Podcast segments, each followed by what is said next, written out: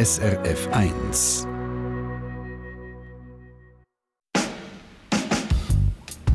SRF 1 Doppelpunkt.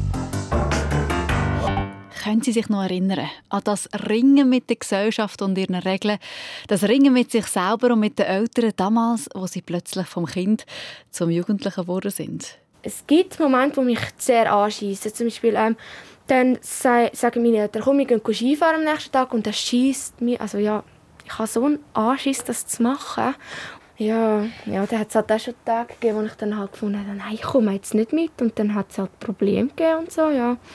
Und ja, es ist halt viel heutzutage so ein mit dem Elektrischen Problem mit meinen Eltern. Mit dem Elektrischen, Stichwort Handy. Das ist Saskia, 13, und sie holt mit ihren Emotionen und mit ihrem Ringen mit den Erwachsenen und sich selber vielleicht bei Ihnen und bei mir jetzt dann die eigenen Erinnerungen an diese Zeit auf. Die Zeit von 10 bis 14, wo wir plötzlich nicht mehr Kind sind, sondern Jugendliche werden. Die Präadoleszenz. Und wir tun gut daran, in dieser Zeit noch mal ein bisschen zu roden, sagt uns ein Psychoanalytiker, Daniel Bischoff, es sei eine komplett unterschätzte Zeit. Definitiv, definitiv. Ja. Und es ist die grosse Frage, warum die so unterschätzt wird. Und warum letztendlich auch die Erwachsenen ja mit einer gewissen Hilflosigkeit dem gegenüberstehen. Was wir als Erwachsene aus dieser unterschätzten Zeit für Schätze können ausheben können, erfahren wir in dieser Stunde. Und vielleicht holt die Stunde versteckte oder vergessene Geschichten von damals wieder führen. Wenn Ihnen heutige Teenies zwischen 11 und 14 erzählen, wie sie eben ringen, kämpfen, suchen, vergleichen, zweifeln und ausbrechen. Am Mikrofon Monika Erni, vis-à-vis der Redaktorin Sabine Meyer. Und Sabine, du hast für die Sendung recherchiert, nicht nur distanziert, sondern hast auch deinen inneren Teenie wieder vorgelockt. Was haben die Recherchen mit dir gemacht? Ja, ich habe nach über 25 Jahren wieder in meiner Kiste mit den Tagebüchern gewühlt und die Führer geholt von damals, als ich 13 war. Ich habe darin gelesen, weil ich dachte, das wäre doch super, um mich auf die Sendung vorzubereiten. Und beim Lesen habe ich dann gemerkt, es braucht nichts und ich bin wieder voll zurück in dieser Zeit und diesen Gefühlen von damals. Und, und das Tagebuch, ich sehe nichts auf unserem Pult. Du hast es also nicht mitgebracht. Das ist daheim geblieben? Ja, ich, nein, ich habe es nicht mitgenommen. Ich habe zuerst gedacht, das wäre ja spannend und dann habe ich aber gemerkt, eben, ich, ich schaue nicht wie auf eine fremde Person ab, zu dieser 13-jährigen Sabine, sondern die ist immer noch Teil von mir. Und dann habe ich gemerkt, das ist irgendwie immer noch das Persönliche 25 Jahre später. Und das ist ja genau der Knackpunkt, der heute so spannend ist, oder? dass wir als erwachsene Personen, je nachdem alles andere als ganz distanziert und neutral auf unser innere 11- bis 14-jährige Ich schauen. Mal schauen, ob Sie nach der Sendung auch in alte Erinnerungen und Tagebücher vielleicht sogar kramen. Jetzt zum Start einen sanften Einstieg mit dem 12-jährigen Revent, der altersmässig in der Adoleszenz oder eben Präadoleszenz steckt. Ähm, in dir, Sabine, aber nicht die Antworten gegeben hat, die du erwartet hättest. Und wir hören in das Buch hinein, wo der Ausschlag zu dieser Sendung überhaupt erst geht. Wir fühlten uns alle irgendwie nicht zugehörig, irgendwie anders, irgendwie nicht richtig, egal wie nah am angeblichen Perfektsein wir waren. Dieses Konzept verfolgt uns bis ins Erwachsenenleben. Wir wollen dazugehören, wir streben alle dasselbe gesellschaftliche Ideal an, schön, reich, geliebt. Ein gemeinsames Ziel, das uns als Individuen automatisch uniformiert. Und doch fällt uns dieser Prozess schwer. Der Mainstream fühlt sich falsch an. Wir wollen trotz allem ein Unikat bleiben. Tagebuch Tage, Tagebuch Nächte heißt und Dort drin erzählen junge Menschen, wie sie gerade die Pubertät oder wie es eben eigentlich richtig heißt, die Präadoleszenz erlebt haben. Also die Zeit von 11 bis 14, 6. Klasse und vor allem Oberstufenzeit. Der Begriff Pubertät umfasst nämlich eigentlich nur die körperlichen Veränderungen. Und die Jungen erzählen das so ehrlich, so ungeschminkt, dass es mich ziemlich zum Nachdenken gebracht und vor allem meine eigenen Gefühle von damals wieder aktiviert hat. Das Geheimnis von dem Buch liegt wahrscheinlich darin, dass die jungen Menschen das alles nicht an einer erwachsenen Fachperson erzählt haben, sondern man Stimme gerade gehört an Ronja Fankhauser, auch ein junger Mensch. Ronja will sich gerne ohne weibliche oder männliche Pronomen genannt haben. Ronja hat die Interviews für die Maturarbeit gemacht und daraus ist der Frühsommer das Buch entstanden. Es gibt ein Unten und ein Oben, ein klares, unausgesprochenes Kastensystem und zwischen allen herrscht diese Spannung. Das Spiel der gesellschaftlichen Klassen auf Kindergröße reduziert. Direkter, brutaler, wichtiger. Die meisten positionieren sich selbst automatisch, kennen ihren Platz. Ronja ist 20 und damit noch viel näher an dieser Lebensphase als vermutlich die meisten von uns. Und die Analyse von Ronja von dieser Lebensphase ist hart. Kastensysteme, Kindergröße. Ist es wirklich so brutal gewesen, das Erwachsenwerden? Also sind das Ausnahmebeispiele in dem Buch? Sind wir mit 11, 12, 13 tatsächlich schon so trimmt drauf, was Erfolg heisst, wie wir sein müssen und unser Leben leben? Versuchen wir uns 10, 20, vielleicht auch schon 30 Jahre zurück zu um nochmal hineinzuspüren, was die Zeit mit uns gemacht hat, die Zeit dazwischen, wo wir weder das eine noch das andere sind. Lauwarm, wie Ronja Fankhauser schreibt. Und um uns zurück katapultieren, will ich nicht nur in meine Erinnerungen schwelgen, sondern ich will vor allem mit zwei jungen Menschen reden und bewusst herhören, wie es ihnen geht und was sie beschäftigt und erfahren, wo sie ihren Platz in der Gesellschaft sehen. Meine erste Begegnung führt mich nach Winigen, eine Gemeinde in der Anflugsschneise vom Flughafen Zürich, 4800 Einwohner. Dort an der Bushaltestelle holt mich der Revind ab. Ein feiner Bub, dunkle Haare, weiße Turnschuhe, dunkelblaues Marken-T-Shirt. Hallo, mein Name ist Reven Sali. Äh, ich wohne hier in Winigen. Ich bin zwölf Jahre alt. Der Revent nimmt mich mit zu einem Bänkchen in der Nähe von dort, wo er zusammen mit seinen zwei kleinen Schwestern und seinen Eltern wohnt. Scheint ein bisschen nervös. So das Erwachsenwerden reden ist gar nicht so einfach. Was heisst es überhaupt, Erwachsenwerden? Selber fühle er sich noch ganz klar als Kind. Schon so bei Kindern. Noch nicht jetzt so jugendlich, so erst ab 14 oder so. Also nein, so Teenager dann. Und ja. Was macht denn für dich einen Jugendlichen aus? Die sind ja die sind älter und sehen so, keine Ahnung, jetzt nicht fast jeder so gefährlicher aus. Und vielleicht so die, vielleicht so, keine Ahnung, ein paar rauchen vielleicht noch, keine Ahnung. Und ja. Für ihn, obwohl schon zwölf, ist das alles noch weit weg. Jugendlich, das sind die anderen. Eine Freundin haben, kein Thema. Also ich, ich würde jetzt am liebsten keine haben. Erst so abwarten und ja. Und auch andere typische Nebenwirkungen von dieser Lebensphase kennt der Revin nicht. Streit mit den Eltern, Stimmungsschwankungen, kein Thema.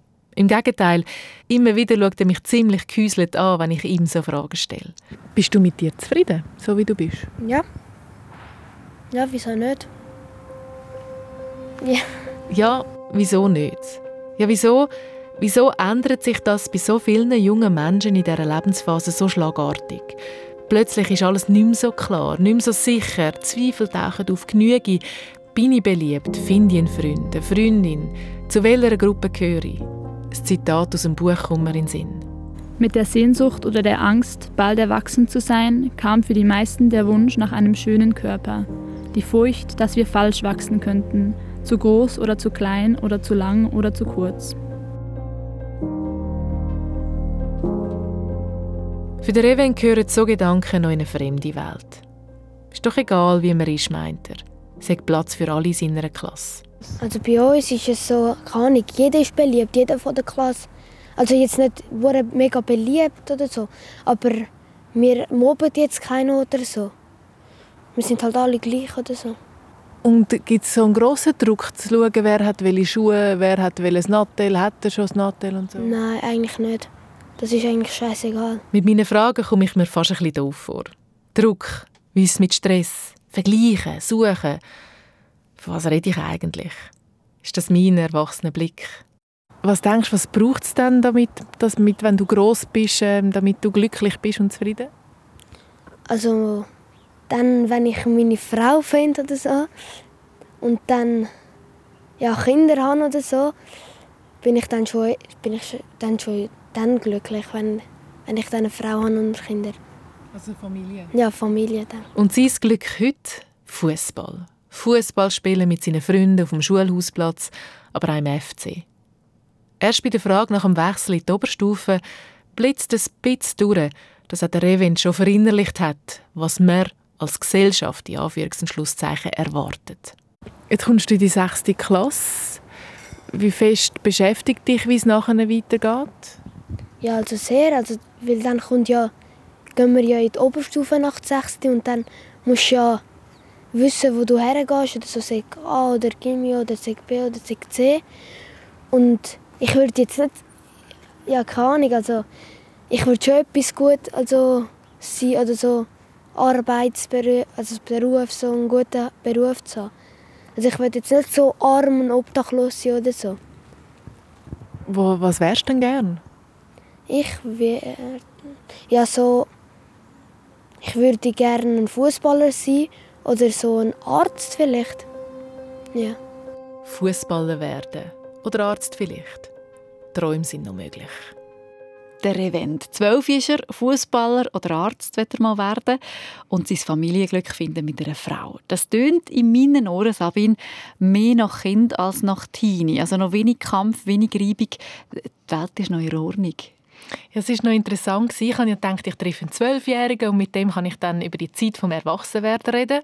Das haben wir das auch abgemacht. Und ähm, es war vielleicht leicht naiv, weil ich weiß, es sind ja nicht alle mit zwölf so weit, aber Trotzdem, ich bin dann total überrascht gewesen, wo ich eben dann im Gespräch gemerkt habe, dass er noch so in einer anderen Phase ist. Also wirklich noch ganz klar ein Kind ist. Und zuerst habe ich mich dann genervt, weil ich gedacht habe, mm, ich hätte doch das müssen wissen und das Gespräch bringt mir jetzt nichts. Und erst eigentlich rückblickend habe ich dann gemerkt, das war eigentlich super gewesen, weil es hat mir gezeigt, wie krass die Veränderung ist und wie schnell das geht. Also das ist irgendwo innerhalb von wenigen Wochen, Monaten, macht es einfach schwupps und es, also es schwenkt vom Kind zum Teenager. Und eben, du hast es angetönt, oder?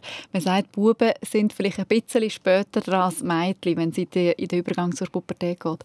Das ist tendenziell so, rein statistisch, aber ich kenne natürlich auch Zwölfjährige, die sind völlig an einem anderen Punkt. Und das finde ich eben dann auch noch interessant, dass wenn man sich jetzt so eine sechste Klasse vorstellt, dann hat man einerseits die Kinder, die noch völlig Kind sind, am liebsten mit der Meersäule spielen und auf auf der gleichen Stufe, in der gleichen Klasse, hast du die, die eigentlich einfach bockende Teenager sind. Und ich meine, das gibt gerade nochmal eine Spannung zusätzlich, neben all den Spannungen, die eh schon herrschen. Was für mich so ein Hinhörer war, jetzt beim Event, er hat gesagt, ähm, Jugendliche sehen für ihn teilweise also gefährlicher aus. Das sind die, die rauchen. Also äh, fast ein eine, eine gesunde Distanz, die er zu ihnen wartet, aus, aus vielleicht ein bisschen Respekt auch. Ähm, das Rebellische sieht er in denen. Mhm, und plötzlich bist du dann selber so einer. Und es zeigt aber auch, welche Zuschreibungen wir so den Jungen geben und was wir mit denen verbindet und dann auch die Frage, muss ich das jetzt auch, wenn ich, jetzt bin ich ja jugendlich, gehört das auch zu mir, Rauchen zum Beispiel. Und so das Hin und Her gerissen sind zwischen als Jugendlicher muss ich doch und was will ich eigentlich, das hat sich dann enorm gut gezeigt bei dem zweiten jungen Menschen, den ich getroffen habe, Saskia. Bevor wir zu Saskia kommen, noch kurz zu Ronja. Ronja, wo immer wieder Ausschnitt aus dem Tagebuch oder aus dem Buch Tagebuch Tage, Tagebuch Nächte vorgelesen hat, hören wir in dieser Sendung dann auch noch. Ronja wird uns dann auch noch erzählen, warum genau keine Pronomen wie er oder sie sollen verwendet werden. Auch das hat etwas mit der Auseinandersetzung mit diesen Jahren vom Erwachsenwerden zu tun. Zuerst jetzt eben gehen wir noch zu der Saskia, wo du Sabine besucht hast. Im Gegensatz zum Revent ist sie definitiv aus der Kindheit draussen, mit im Ringen, mit innen, aussen, mit sich und der Welt. Das Nidfurn. Ein 255 Seelendorf im Kanton Glarus. Dort wartet die 13-jährige Saskia auf mich. Sie macht damals bei der SRF Kindersendung Zambo als Kinderreporterin mit und ist offen, über sich und ihre aktuelle Gefühlslage zu reden. Nicht selbstverständlich, gerade in dem Alter. Hallo, ich bin Saskia, ich bin 13 und ich komme von Nipfun, das ist im Glarnerland und ich beschreibe mich als jugendliche Person. Ich bin sehr lustig, ähm, ich bin ideenreich, ich bin, ja, ich bin, ich bin, Jesus, ich weiß nicht mehr, wie ich bin. Es ist gar nicht so einfach, sich zu definieren, wenn man gerade irgendwo so mitten in einem Prozess drin steckt dazwischen nicht mehr Kind, aber eben auch noch nicht erwachsen. Manchmal ist es halt so, wenn ich habe natürlich auch noch andere Kollegen, wenn die halt schon so ein der andere Typ sind, muss ich, denke ich, Jesus Gott, ich muss mich glaube auch umstellen und dann stelle ich mich um. Wie meinst du, bei welchem Moment merkst du das, umstellen? Meine ähm, Klassenkameraden sind halt schon ein bisschen weiter aus, also ja, mit dem Körper halt so. Und äh, ja, und ich halt eher nicht. Und dann sind sie halt schon so ein jugendlich und so sie haben halt schon Freunde und alles so, sind verliebt, haben Liebeskummer, bla bla bla. Und ich bin halt eher so zurückhaltend mit dem, ja, und so, ich bin halt eher der Typ, der so ein langsam mit diesen Sachen umgeht. So, ja. Ist es stressig? Eigentlich nicht, aber wenn man sich halt natürlich, wenn man unbedingt da möchte sein, so wie die Person ist, dann ist es halt schon recht stressig, weil dann macht man sich Gedanken, ja, der findet mich niemand gut, dann bin ich blöd und ja und so, ja, das macht dann manchmal schon ein bisschen Gedanken, aber sonst ja, ich habe jetzt nicht unbedingt Stress in der Jugend, nein. Kein Stress, aber doch ein Druck. Saskia und ich, wir haben uns für das Gespräch in ihr Zimmer zurückgezogen. An der Wand hängen ihre Medaillen, die sie bei den Skirennen gewonnen hat. Es hat Autogrammkarten von ihren Lieblingsmoderatorinnen und Moderatoren und ein Foto von ihr und einem Seehund am Geburtstag im Kinderzoo. Und dann ähm, mit dem Seehund äh, ein Foto machen. Mhm. Es ist kein Kinderzimmer mehr, aber Spuren hat es da und dort immer noch. Geht es nach ihr? Hätte das Erwachsenwerden gut noch ein bisschen warten Schmerzhaft kann man es nicht sagen. Ich kann es eher so sagen, so klein und Druck oder stressig, aber ich glaube, das ist etwa das Gleiche. Ähm, ja, eben, das mit dem gut Aussehen, so klein ja, so jetzt der Beruf, ich muss einen wissen, wie sonst, oder zu gut sein in der Schule, eigentlich wäre ich ein Sechsschüler, aber meine Lehrerin hat gefunden, ja, weil ich halt im ähm, Mathe nicht so gut war, dass ich soll, ähm, in die Real gehen und dann, okay, bin ich halt in die Real gegangen und dann bin ich halt immer die Beste in der Schule, also in der Klasse. Und dann plötzlich hatte ich einen Absturz und dann ist nichts mehr gelaufen. Dann bin ich nicht mehr gut gewesen. Und dann, als Corona-Zeit kam, dann ist es wieder aufgebaut worden. Und dann hat mich, habe ich eigentlich in die Zeck raufgehen und dann hat mein Lehrer gesagt, nein, jetzt gehst du nicht in die Zeck, weil sonst ähm, wirst du wieder schlecht und so. Und das hat mir dann schon recht ähm, Stress gemacht. So. Ich hätte eigentlich gerne wollen, aber irgendwie bin ich jetzt gleich wieder nicht gegangen. Und ja, es halt schon wirklich ein bisschen stressig manchmal so mit dem Beruf und so. Und dann denke ich halt eben, ich möchte so gerne Moderatorin werden und dann wäre es eben gut, wenn ich in der Sek wäre. Und aus der Real kann ich das wie so eine Art nicht vergessen, aber auf die Seite schieben. Und das ist halt schon recht berührend und so, ja. Mich berührt es auch, was Saskia hier erzählt. Ihr grosser Wunsch, im Radio zu arbeiten, ist so fest zu spüren, aber auch die Ernüchterung über die Realität. Du bist in der Real, dann sucht er etwas anderes. Koch vielleicht. Anders als der Revent, der noch überzeugt ist, die Welt steht ihm offen, Fußballer könnten werden, spürt Saskia die Grenzen, wo ihr Schulsystem da steckt. Ich möchte einen Beruf haben, um glücklich zu sein. Ja, man, man, muss auch Geld verdienen und wenn man keinen Beruf hat, verdient man kein Geld. Und ähm, wenn man Familie möchte, muss man auch einen guten, anständigen Beruf haben, dass man die Familie versorgen kann. Und sonst geht das nicht. Guten, anständigen Beruf. So abgeklärt klingt das. Und als wäre die Berufswahl allein nicht eh schon eine riesige Herausforderung, passiert in dieser Lebensphase auch noch auf allen anderen Ebenen ein Erdbeben. Auf Beziehungsebene zum Beispiel. Die Hause mit den Eltern. Zum Beispiel, ähm, sie haben ja kein elektrisches früher, keine Handys und nichts und so. Und sie finden es ganz schlimm, wenn man kurz fünf Minuten am Handy schon etwas gamet. Die finden das, Saskia, jetzt leg es einmal weg, du musst nicht immer am Handy sein. Und so, und sorry, es ist jetzt halt einfach so ein bisschen kurz so, und die verstehen das einfach nicht und ich finde, ähm, das ist das Dumme daran. Ähm, äh, die Eltern sind sich nicht gewöhnt, mit elektrischen umzugehen, weil sie das in der Jugend halt nicht haben und so. Und das finde ich so richtig doof und so. Und dann muss man immer etwas anderes machen und so. Darum gibt es auch viel Streit mit meinen Eltern. Was wünschst du dir, wie sie würden reagieren Wenn sie vielleicht nicht gerade würden ausrasten so einfach würden, ähm, mit dem würden, könnten umgehen. Und ich finde einfach, ähm, sie kennt halt meine Kollegen nicht. Meine Kollegen machen halt, sind halt auch so ein bisschen die Handyfreaks und so und ja, eben so mit dem Chat und Snapchat und so etc. und so, ja. Und sie können das einfach nicht verstehen und so, das ist mich einfach zu dumm daran und das möchte ich einfach gerne, dass sie einfach mal ein klein so sind, dass, ja, dass sie das akzeptiert, aber irgendwie, ja, ist halt schwierig. Und gleichzeitig sagst du aber, hey, ich bin einfach zu viel am Handy. Es ist halt eben immer so ein bisschen so, ähm, dann fragen wieder die anderen, möchtest du chatten? Und dann denkst du wieder, ja, jetzt lege ich das Handy weg. Und dann legst du es auf die Seite und dann tönt es, also dann kommt wieder eine Nachricht rein, dann musst du wieder schauen. Oder eben, wenn irgendwie, keine Ahnung, jemand schreibt, den du gerne hast, oder einfach so, so ein Crush so, schreibt oder so, und dann, ähm, ja, und dann, ja, dann findest, möchtest du es halt unbedingt lesen, mit dem Schreiben und so, und das kommt halt gleich, gleich noch recht auf lange Zeit drauf an, ja. Von dem her macht es vielleicht schon Sinn, dass dann deine Eltern sagen, leg das Handy weg. Oder was, eben, wie, wie könnte man dort einen Mittelweg miteinander finden? Ja, eben, ja, das ist manchmal schon gut, dass die Eltern da eingreifen, aber ich finde auch, ähm, die Eltern müssen nicht alles wissen, was ich mache. Ähm, ich habe auch meine Privatsphäre und meine Eltern mischen sich halt ziemlich überall rein und das möchte ich halt nicht. Und so. Vielleicht wäre die Lösung einfach, wenn sie mich würden lassen, so wie ich bin und einfach würden eingreifen, wenn es jetzt wirklich brutal wäre. Es ist ein Hin- und Hergerissen sein. Man spürt es mit jeder Pore. Die Energie, die zwischen Begeisterung und Wut hin und her schwappt. Abgrenzung zu den Eltern, aber eben auch zu den Gleichaltrigen. Wo mache ich mit, wo nicht? Viele in ihrem Alter, sagt sie, schnupfen, Alkohol trinken. Die in der Schule sagen, halt, du nimmst auch so, nein, ich habe so nie. Und sie yes, du hast noch nie, mal, was bist du für ein Mensch, dass du noch nie das gemacht hast und so. Und das fängt mich einfach an nerven. Ich finde einfach, okay, lass das Zeug. Ich, ich mache wenigstens meine Jugend nicht kaputt und dann tun sie halt anfangen blöd und so. Und so ja. Es ist ein Vergleichen, Abwägen, Aushalten.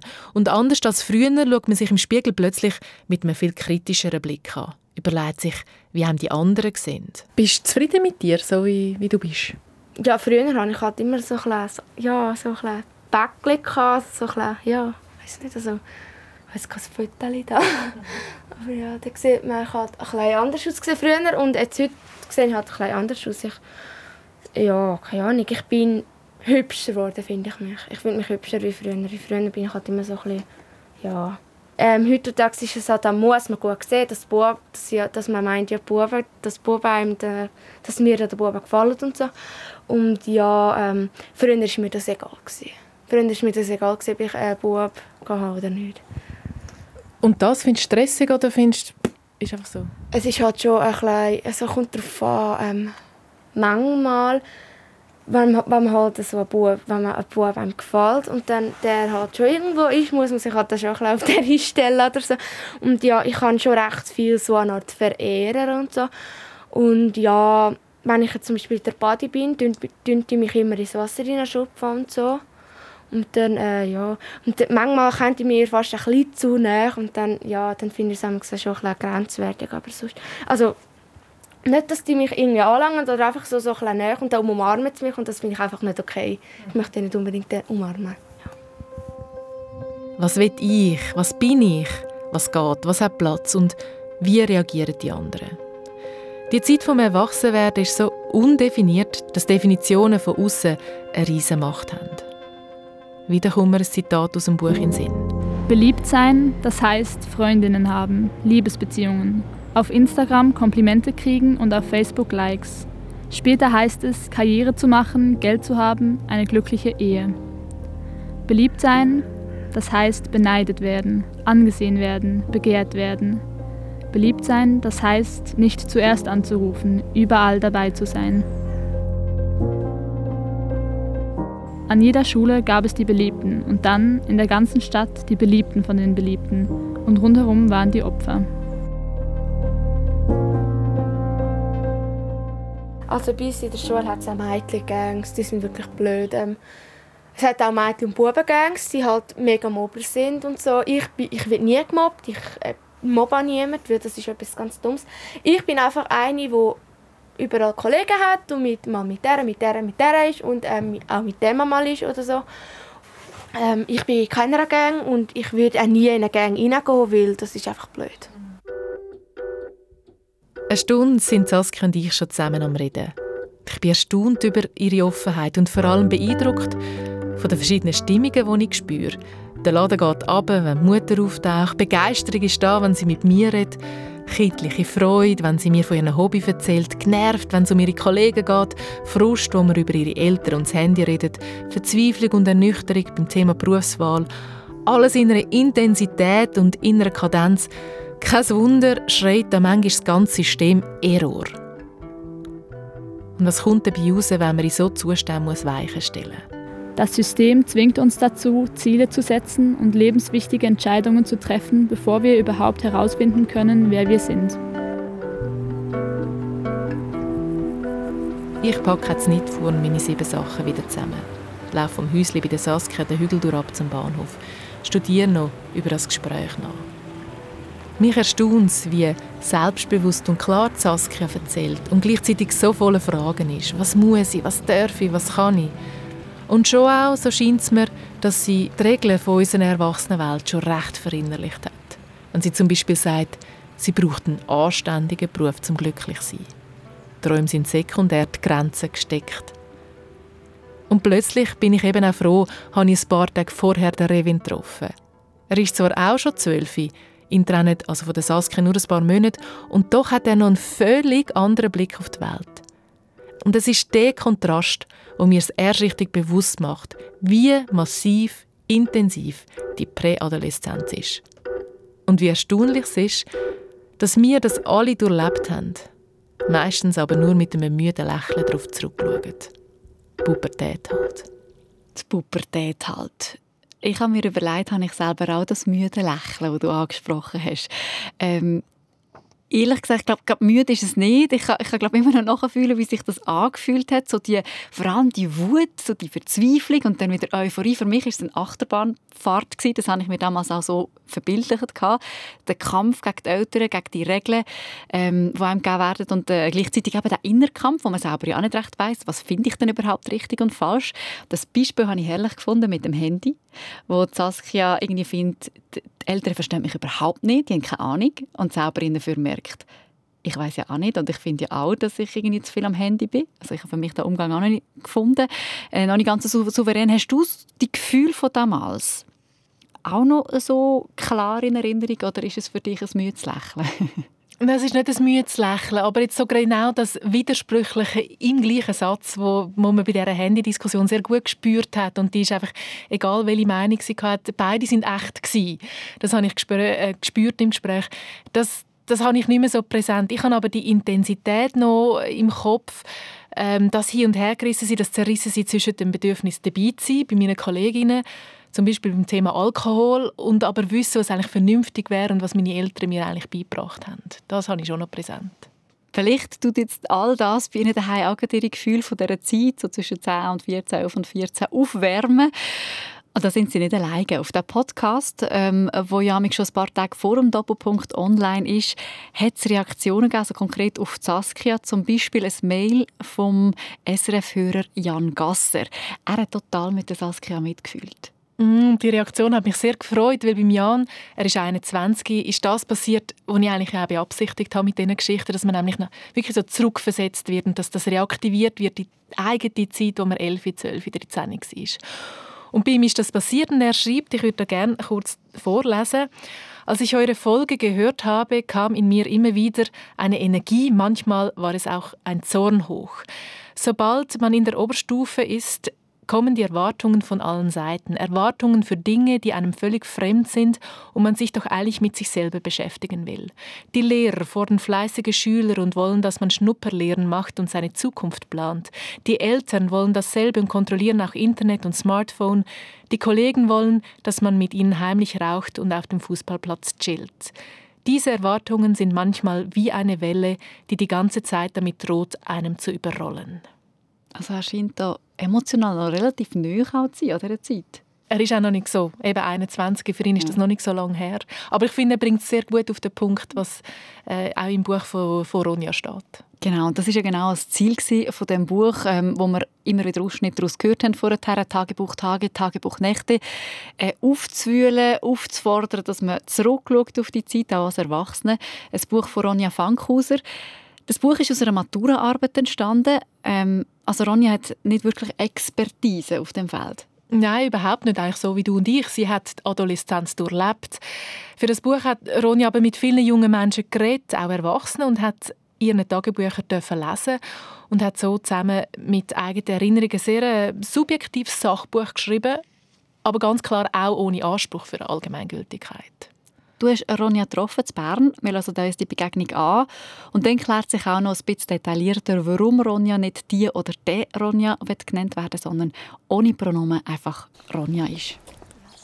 Ronja fällt auf. Mit der blond gefärbten Fokuhila-Frisur, der goldigen feinen Brille und Latzhose, die mehr an Arbeiterhosen erinnert. Sie ist 20 und genießt gerade die Zeit zwischen Matur und Studium am Literaturinstitut Biel. Sie Nein, bitte nicht, erklärt mir Ronja gerade am Anfang. Ich will mich nicht in die Mann-Frau-Schublade drücken lassen. Aber ich setze mich recht mit Geschlecht auseinander, weil ich früh gemerkt habe, dass ich mich nicht so dieser Rolle zugehörig fühle, dieser Frauenrolle. Also ich bin ja als Mädchen aufgezogen worden, bin geboren worden und man hat wie gesagt, okay, das ist jetzt eine Frau. Und so bin ich auch erzogen worden. Aber ich habe gemerkt, ja, die Sachen, die mit dem assoziiert werden, die soziale Rolle halt, die passt irgendwie nicht so zu mir. Und damit sind wir gerade schon mit dem Thema. Die Rolle, die Schubladen, die Zuschreibungen, was ist eine Frau, wer zählt als Mann, wann ist ein Leben erfolgreich, was ist eine glückliche Beziehung.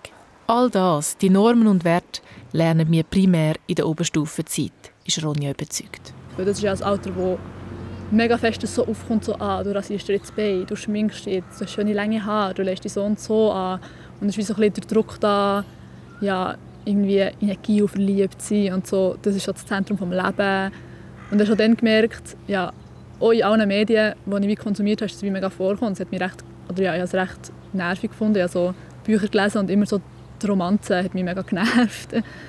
ähm, und ich habe jetzt einfach wie gemerkt, ah, ich möchte mich nicht mit dem identifizieren. Ähm, ich möchte nicht sagen, dass ich eine Frau bin, weil ich bin keine Frau. Ich ähm, nehme das als sehr konstruiert wahr. Oder ich glaube, es ist wie nicht echt. Es hängt ja nur damit zusammen, wie du die Leute behandelst. Und ich finde, du solltest alle Leute, alle Leute wie gleich behandeln oder wie auf alle Leute individuell eingehen.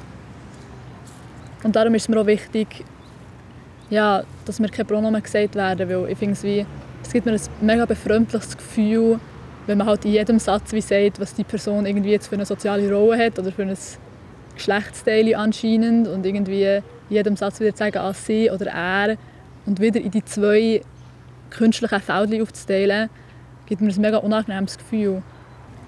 Aber ist das auch etwas so jetzt mit der, mit der Auseinandersetzung mit diesen Jahren, die dir so bewusst worden ist? Ja, einerseits ja, weil mir ist wie bewusst wurde, ah, es geht mir schon länger so, als ich gedacht habe.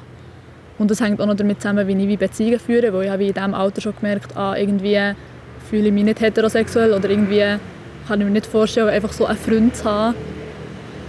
Aber ich habe mich wie, also ja, ich habe schon vor Jahren, also wie bevor ich mich mit dieser Zeit auseinandergesetzt habe, gemerkt, dass ich mich nicht als Frau identifiziere. Ich habe das Gefühl, es hat mir erklärt, wo es vielleicht herkommt und wenn es vielleicht angefangen hat. Beim Schreiben von dem Buch hat Ronja entdeckt, dass viele Erwartungen, die wir uns selber haben, viele Vorstellungen, wie was sollte sein, dass wir die in diesen Jahren zwischen 11 und 14 verinnerlicht haben. Ronja plädiert darum, schaut euch diese Jahre an. Es lohnt sich zurückzuschauen, weil du ja die Person bist, die du jetzt in dieser Sekunde bist, wegen allem, was dir passiert ist. Also, du wirst ja geformt durch dein Umfeld, durch die Erlebnisse, die du hast, durch das Verhalten, das du dann hast. Das hat ja alles Einfluss darauf, wie du jetzt bist. Und wenn du jetzt möchtest herausfinden, wieso es dir so geht, wie es dir geht, irgendwie dein Verhalten ändern, dich selber verstehen, dann kannst du fast nicht anders, als eben zu überlegen, so, ah, von wo kommt es, was ist mir wenn passiert, was das ausgelöst hat.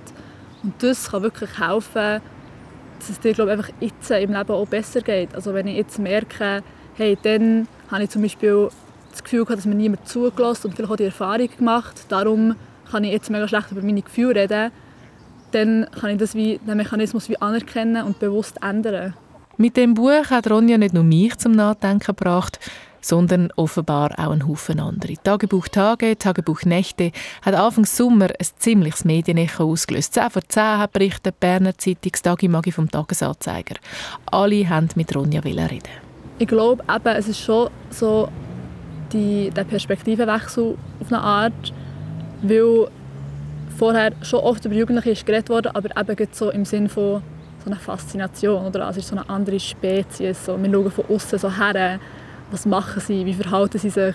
Wir beobachten sie so ein bisschen wie so Tiere im Zoo oder wir sind so alte, weiße Männer, die so in Büros hocken und so Studien darüber schreiben, so mit Zahlen.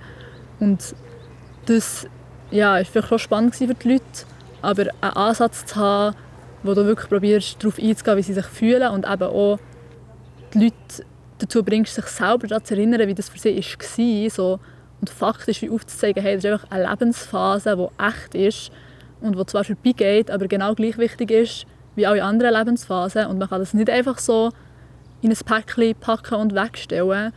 Ich habe das Gefühl, es ist wahrscheinlich das, was jetzt eine andere Art von Interesse irgendwie auslöst.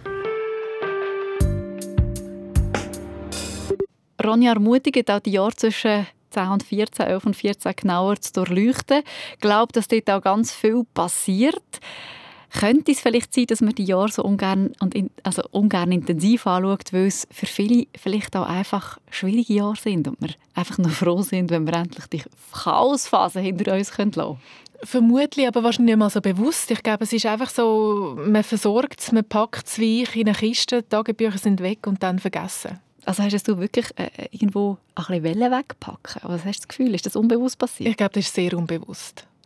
Ronja betont, wie wichtig für sie die Phase von der Adoleszenz, Präadoleszenz war und auch die Auseinandersetzung im Nachhinein mit dieser Phase. Mir ist durch den Kopf, dass ich, wenn ich mich reflektiere, herausfinden wo ist jetzt die Wurzel von einer gewissen Verhaltensweise, einer Meinung, irgendetwas, einer Einstellung, dann gehe ich zurück in meine Kindheit und, und gehe dort suchen, woher kann das kommen. Vielleicht verpasse ich aber etwas, wenn ich die Jahre vom Jugendlichwerden nicht genauso stark mit einbeziehe. Was sagt denn jetzt Psychologie zu dieser Zeit zwischen 11 und 14?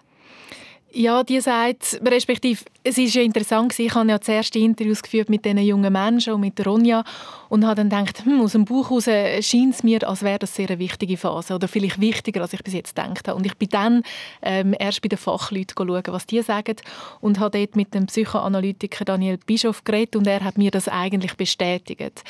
Vielleicht noch ein paar Stichworte zu ihm. Also Daniel Bischof äh, schafft jetzt seit über 30 Jahren mit Erwachsenen, hat auch lange mit Jugendlichen geschafft, zum Teil heute auch noch. Und ähm, er sagt, es ist einfach so eine spannende Zeit, die Jugendjahre, und er schaut sie darum auch gern, oder hat sie sehr gerne mit mir nochmal angeschaut. Wenn Sie jetzt sagen, wenn man das Leben anschaut, welche, welche Relevanz hat denn die Phase? Ich würde sagen, es ist die zentrale Phase von der Entwicklung vom, von einer Persönlichkeit. Natürlich spielt in dieser Phase schon inne, was früher passiert ist. Wie sicher ein Kind zu seinen ersten Bezugspersonen gebunden ist, was für eine Beziehung er können aufbauen Aber meine Erfahrung ist schon, dass die Ausbildung vom individuellen Weg mit sich umzugehen in der Auseinandersetzung mit anderen Menschen, mit der Gesellschaft, das wird bildet in der Adoleszenz. Ich würde sagen, die Schwierigkeiten, die einem Erwachsenen begegnet, wenn er in eine, wie sagen wir, in eine Krise, in eine Schwierigkeit kommt, und das passiert uns Erwachsenen ja allbot wieder einmal, das geht sehr oft auf Formen vom Erleben zurück, wo in der Adoleszenz und gerade auch in der ersten Phase der Adoleszenz da sind und vielleicht nicht wirklich können bewältigt werden Also muss ich daraus schließen, dass diese Phase oft unterschätzt wird?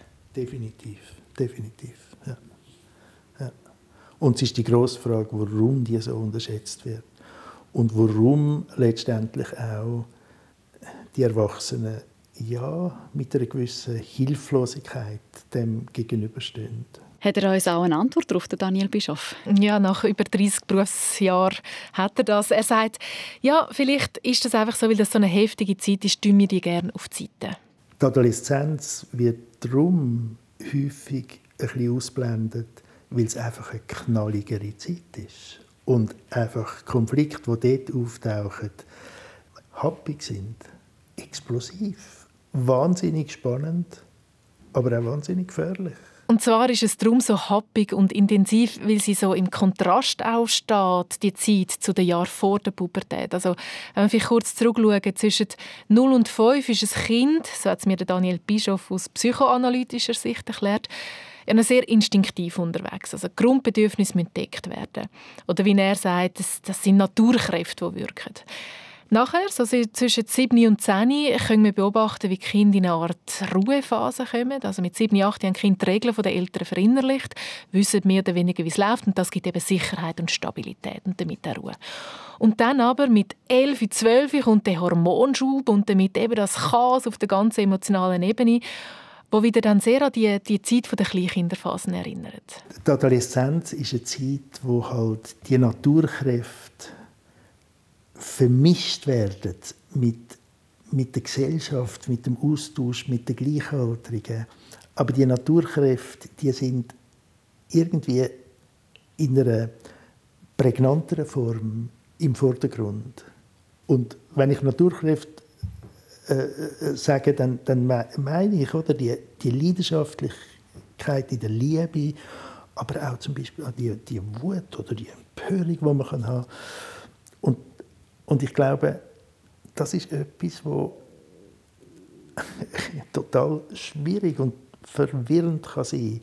Überhaupt nicht einfach, aber es ist etwas, wo etwas Eigenes kann hervorbringen und wo eine Lebendigkeit und eine Vitalität kann, kann, kann geben, wo man oft droht zu verlieren, wenn man sich zu sehr auf die Regeln, ähm, wie es sollte sein, begrenzt. Damit sagen Sie eigentlich, liebe Erwachsene, schaut mal eure adoleszente Phase an. Schaut zurück, fühlt euch zurück. Sehr liebe Erwachsene machen das, ja, sehr gut. Ja. Und warum lohnt es sich, mich auf den Prozess einzulassen? Weil ich mich kennenlerne, weil ich, mich, weil ich Seiten entdecke an mir, die vielleicht ein bisschen in Vergessenheit geraten sind. Ich habe so viel mit, mit Menschen zu tun gehabt, die erzählen von ihrer schwierigen Zeit in der Adoleszenz, wo sie einsam sind, wo sie traurig sind, wo sie so fest, äh, was weiß ich, eine Freundin oder einen Freund hätten wollen und sie haben es nicht auf die Reihe gekriegt.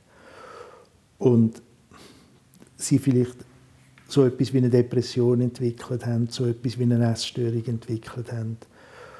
Und dann sind sie älter geworden, sie haben vielleicht ihr Studium abgeschlossen, ihren Beruf äh, aufgenommen, sie haben vielleicht einen Freund oder eine Freundin gefunden. Und sie haben immer mehr äh, einen Platz gefunden in ihrem Erwachsenenleben. Und das hat ihnen eine gewisse Stabilität, eine gewisse Orientierung gegeben. Vielleicht ganz ähnlich wie damals in der Zeit, wo ich von der Latenzzeit geredet habe, oder? Wo, wo, wo die sieben- oder achtjährigen sich die Welt können erklären wie sie ist. Oder? Und das gibt eine gewisse Ruhe und es gibt, gibt eine gewisse Stabilität.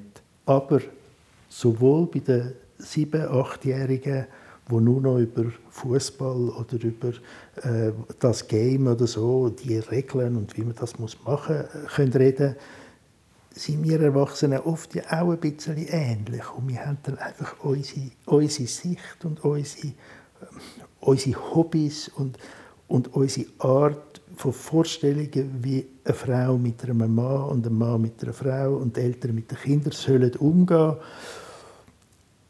und es gibt eine Orientierung, aber es kann schon auch sein, dass es auch eine gewisse Eintönigkeit gibt, gewisse Langweile. Und der Erwachsene, der den Mut hat, zurückzugehen und zu schauen, wie ist das eigentlich damals gewesen und wie ist es mir eigentlich gegangen und was habe ich gemacht damit, der entdeckt vielleicht etwas Neues.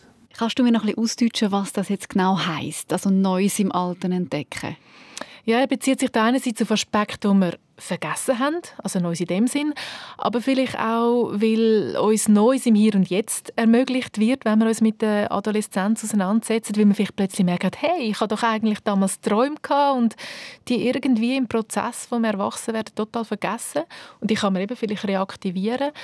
Und vielleicht erinnert man sich aber auch daran, dass man damals eigentlich gar nie Frau, Haus und Kind hat wollen, sondern eigentlich unabhängig sein und ewig reisen und jetzt das aber irgendwie nicht mehr hat und ja, vielleicht kann man da wieder etwas reaktivieren, auslösen, was man eigentlich vergessen hat. Die Adoleszenz ist eine Zeit, wo man sich anfängt selber betrachten und selber nachdenken über sich.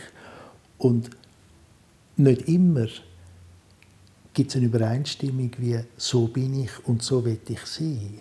Und das ist eine Quelle von grosser Verunsicherung. Und man versucht natürlich das anzustreben, wie man wie man möchte, möchte sein Schaut man aber darum vielleicht auch nicht so gerne darauf zurück, weil man dort realisiert, dass man vielleicht nicht das geworden ist, wo man ja eigentlich gerne gewesen wäre. Wenn Sie sagen, das stimmt nicht immer überein, das, was ich bin und das, was ich gerne wäre. Vielleicht so, aber vor allem, man schaut nicht gerne zurück, weil die Adoleszenz einfach bei jedem zeigt, wo ehrlich auf sich schauen kann, dass die Adoleszenz eine Zeit ist, von großer, großer Sensibilität und Verletzlichkeit. Und das sind wir einfach nicht gerne? Nein, das haben wir nicht gerne. Wir wollen stark sein, wir wollen die Sachen im Griff haben. Und es braucht eine grosse Fähigkeit, äh, zu anerkennen, dass wir sie nicht im Griff haben wieder in Kontakt kommen mit unserem verletzlichen, sensiblen jungen Menschen in uns. Vielleicht eben liegt dort noch ein grosser Erkenntnisschatz begraben bei unserem 11- bis 14-jährigen Ich. Ich muss sagen, ich persönlich nehme das mit aus dem Gespräch mit dem Psychoanalytiker Daniel Bischoff. Eben noch einmal ganz genau, nicht nur ungefähr, sondern akribisch mit der Lupe herschauen auf die Chaoszeit und schauen, was ich dort rauspicken für mich. Was nimmst du mit? Ja, ich nehme vor allem einen Moment mit aus dem Gespräch mit dem Daniel Bischof. Dort, wir haben es gerade vorhin gehört, wo er sagt, ja, als Erwachsene werden wir langsam irgendwann so ein bisschen langweilig. Also Sicherheit, Stabilität ist gut, aber es gibt auch gewisse Eintönigkeit und Langweile. Und als er das Wort langweilig gesagt hat, musste ich laut rauslachen, weil wirklich ein paar Tage vorher hat die 13-jährige Saskia mir eigentlich aus dem Buch heraus genau das Gleiche gesagt. Wenn du so die Erwachsenen beobachtest, so wie die ihr Leben leben, was denkst du von den Erwachsenen? Es ist langweilig. Also wirklich genau das Gleiche wie der Fachmann. Und es hat eben so gezeigt, eigentlich schauen wir ja immer so ein bisschen mit dem müden Lächeln auf die Arme, ja, für und Schlusszeichen, pubertierenden Abe. Ich habe mir gar nie überlegt, dass sie vielleicht auch mit einem müden Lächeln zu uns schauen. Und vielleicht können wir das ändern. Also die Vitalität, die Lebensenergie, ähm, auch wieder zurück ein bisschen das Erwachsensein holen, reaktivieren und es eben nicht nur ein müdes Belächeln ist, sondern dass wir uns da gegenseitig können befruchten oder wie soll man das sagen? Ja, und ich merke jetzt, wenn du so redest, eben so sich erinnern daran, ich hatte das auch mal gehabt. Ich habe mal gesprudelt, ich habe mal ausbrechen, ich eben vielleicht mal grüne Haare haben, was auch immer. Ähm, äh, Finde ich von dem noch etwas in mir heute? Kann ich das irgendwie auch heute ein bisschen wieder leben? Ja, und vielleicht auch, dass wenn, ähm, ich höre oft, oh, wenn dann deine Kinder in der Pubertät sind, oh, oh, oh, oh. Also es hat so sehr einen negativen Beigeschmack. Und die Sendung, die hat mir irgendwie jetzt auch ein bisschen das Positive gezeigt. Also, hey, ich kann mich freuen, wenn ich dann die Lebensenergie, die Vitalität bei meinen Kindern spüre. Also, wir reden dann wieder, Sabine. ist gut, können wir eine neue Sendung machen. Also, unter dem Strich, ich nehme mit einen neuen positiven Blick auf die Zeit der Jugendjahre. Schön, der positive Blick auf die Zeit. Und natürlich sind wir nicht alle gleich ring durch das Chaos gekommen. Ich erinnere mich, dass der Psychoanalytiker Daniel Bischoff eben auch von einer gefährlichen Zeit geredet hat. Und darum ist es mir ein Anliegen, Ihnen jetzt auch noch eine Sendung mit auf den Weg zu geben, wo die dunkle Seite vom Erwachsenwerden ins Zentrum rückt. Stichwörter Depression, Essstörungen, Angststörungen. Die Sendung heißt «Wenn die Psyche Kopf steht» und es erzählen der Nick, Selina und die Ariane, die heute junge Erwachsene sind ähm, und seit ihrer Teenagerzeit eigentlich an einer psychischen Krankheit leiden. In intimen Videos werden sie porträtiert und sie schauen dort auf ihre bewegenden Jahre zurück und erzählen von dem Weg, wo, wo sie durch all das Leiden dann auch gemacht haben. Sie finden die Sendung im SRF-Universum unter dem Titel «Wenn die Psyche Kopf steht», ist eine Produktion von SRF My School. Das war es mit der Sendung Doppelpunkt rund ums Thema Pubertät, die unterschätzte Lebensphase. Ich hoffe, uns ist es gelungen, bei Ihnen das ein bisschen wach zu kützeln und Sie zu motivieren, Ihren Blick auch noch einmal ein bisschen zurück auf diese Lebensjahre zu richten. Mit Ihnen durch die Stunde unterwegs waren die Redaktorin Sabine Meyer und ich, Monika Erni. SRF 1 Doppelpunkt